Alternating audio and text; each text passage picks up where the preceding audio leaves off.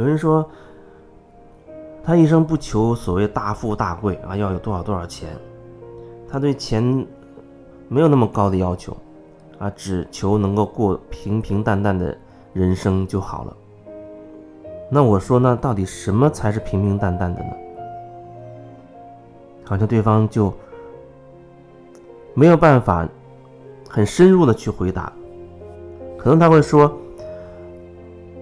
能够有相对稳定的工作，或者说相对稳定的收入，每年能有那么一个月时间或者两个月的时间，世界各地到处走一走，有自己的房子、自己的车子，啊，和自己爱的人、自己又爱的人在一起，有自己的孩子，啊，聪明健康，双方的父母呢也身体健康。各种关系呢也还可以，还有人他觉得，他可能渴望那种平淡呢是更简单的生活，对物质上要求会更少一些的，但是不会没有，甚至他会觉得他可以接受有一小块土地，然后有几间瓦房。自己种一些水果蔬菜，然后那个地方交通相对便利，他想进城里呢，可以进城里。那城里可能还会有他的亲人，或者啊有自己另外一套房子等等。每个人所谓的平平淡淡可能不一样。不过我想要表达的就是，如果你内在有很多的框架。没有解除的话，你内在有很多的标准还在的话，你在任何一个地方都没有办法真正的安心下来。怎么样才能够让心安定？你有很多标准，看起来你没有遇到什么人来刺激你，让你去感受自己那个标准。可是有时候你自己也会想到。有一些事情，你可能会觉得放不下，忽然想到一些人，想到一些事情，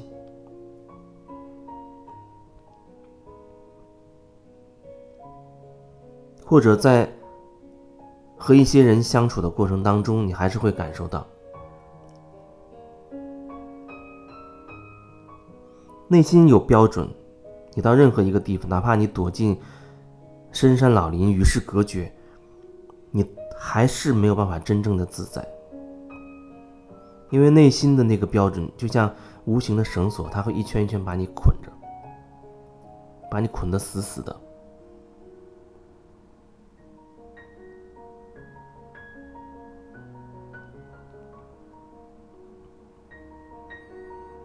有人说他真的只想过平平淡淡的生活，那我说，如果你内心有很多的框架，有很多的标准的话。你又怎么能够真的去过着所谓平平淡淡的生活呢？内心的那些标准、那些框架，还能让你平淡的起来吗？那标准框架的意思，比如说，你内在有很多完全相反的思想，相反是因为你有了标准，你有好坏的标准。越过那根标准，你认为是好的，是正确的；低于那个标准，你就觉得有问题，甚至是不好的，要要排斥的。可是，无论它所谓好还是坏，它都在你内在以思想、以观念、以信念的方式存在了，它都在你的内在产生了。因为只要你有一个标准，它就会产生两两种相反的思想。有人觉得，他就是要去让自己成为那些所谓标准以上的那一类，比如说要好、要善良、要正义。他觉得这个这样的追求也没有问题。可是只要你心中还有一个标准在，比如说善良，你要善良。那么你已经有一个标准，区分善良和邪恶的标准已经在你心里产生了。你虽然看起来你要的是善良，可是你内在已经有两大阵营了。因为因为你会看到这个世界上有很多是你标准符合你标准的善良，还有一些是不符合你标准的邪恶。因为本身你内在就有这个标准在区分，你的内在已经被一分为二，变成了善良。和邪恶的，你不接受内心的那些所谓邪恶的部分，可是那个标准是你自己制定的。你内在的那些思想、你的想法，看起来好像你没有做，甚至你都没有在外面的人没有机会从外界感受到，但是那些思想、那些念头，你内在已经有了，不然你为什么要把？一个事情要划分为善良和邪恶呢？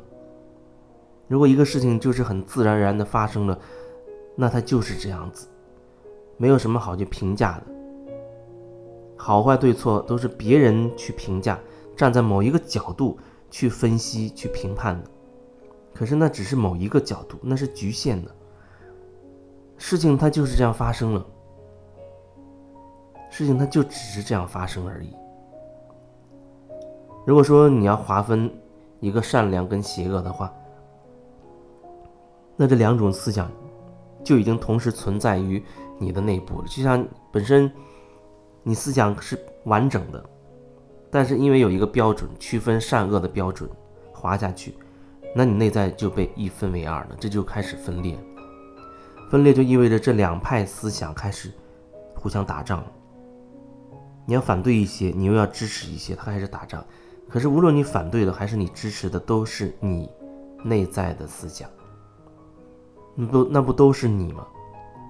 你给自己内在制造了混乱，透过这些标准，你又怎么能过着所谓平静的生活？你又怎么能够让自己平平淡淡呢？内心的那一关很难过去。无论你外在所谓的物质上，你多有钱。你有多少房？你有几台车？